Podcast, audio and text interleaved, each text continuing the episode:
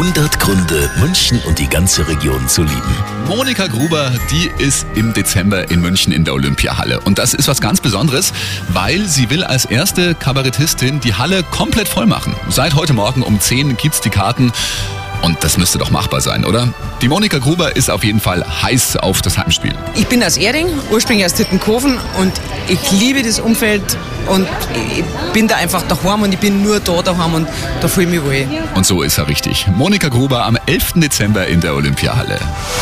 100 Gründe, München und die ganze Region zu lieben. Eine Liebeserklärung an die schönste Stadt und die schönste Region der Welt.